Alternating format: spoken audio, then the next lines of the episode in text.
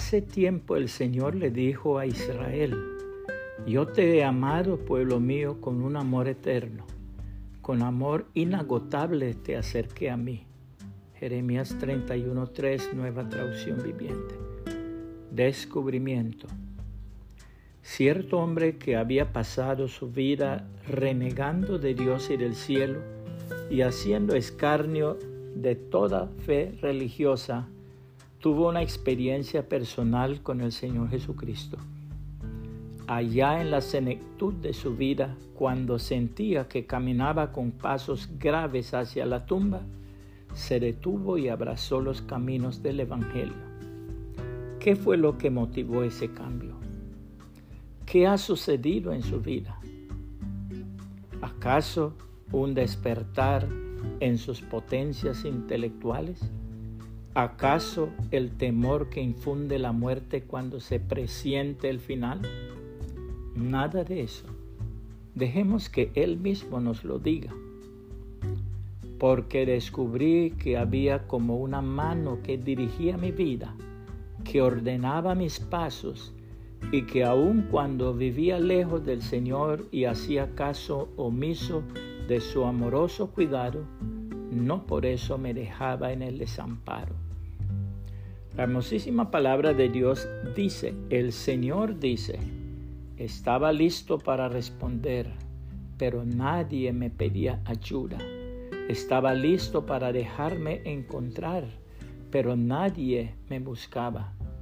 Aquí estoy, aquí estoy, dije a una nación que no invocaba mi nombre. Todo el día abrí mis brazos a un pueblo rebelde, pero ellos siguen sus malos caminos y sus planes torcidos.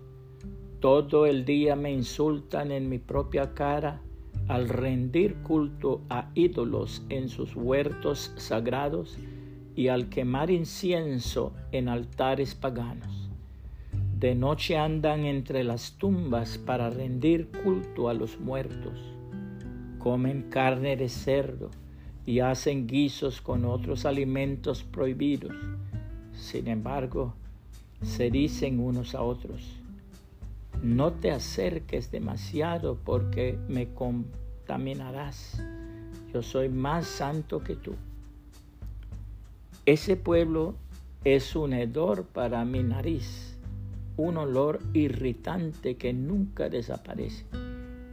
Miren, tengo escrito mi decreto delante de mí. No me quedaré callado. Les daré el pago que se merecen. Sí, les daré su merecido, tanto por sus propios pecados como por los de sus antepasados, dice el Señor. También quemaron incienso en los montes y me insultaron en las colinas. Les daré su merecido pero no los destruiré a todos, dice el Señor. Tal como se encuentran uvas buenas en un racimo de uvas malas, y alguien dice, no las tires todas, algunas de ellas están buenas.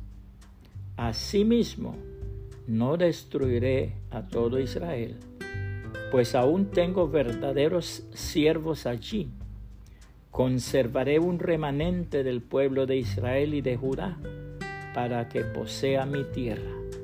Aquellos a quienes yo escoja la heredarán y mis siervos vivirán allí.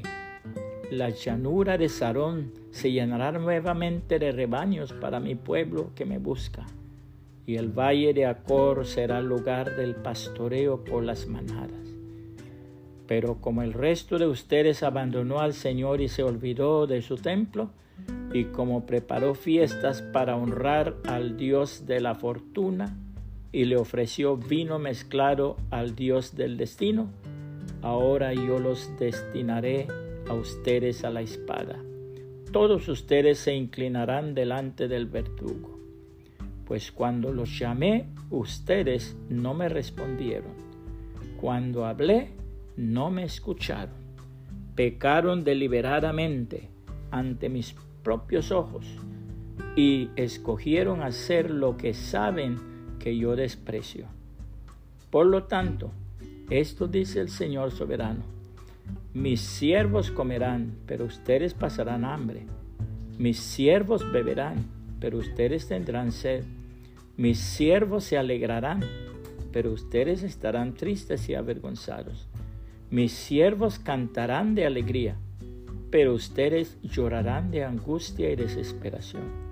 El nombre de ustedes será una maldición entre mi pueblo, porque el Señor soberano los destruirá y llamará a sus verdugos siervos de otro nombre.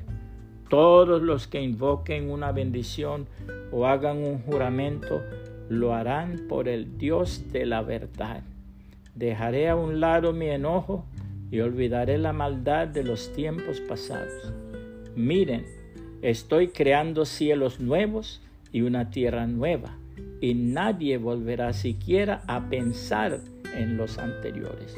Isaías 65, 1 al 17, nueva traducción viviente.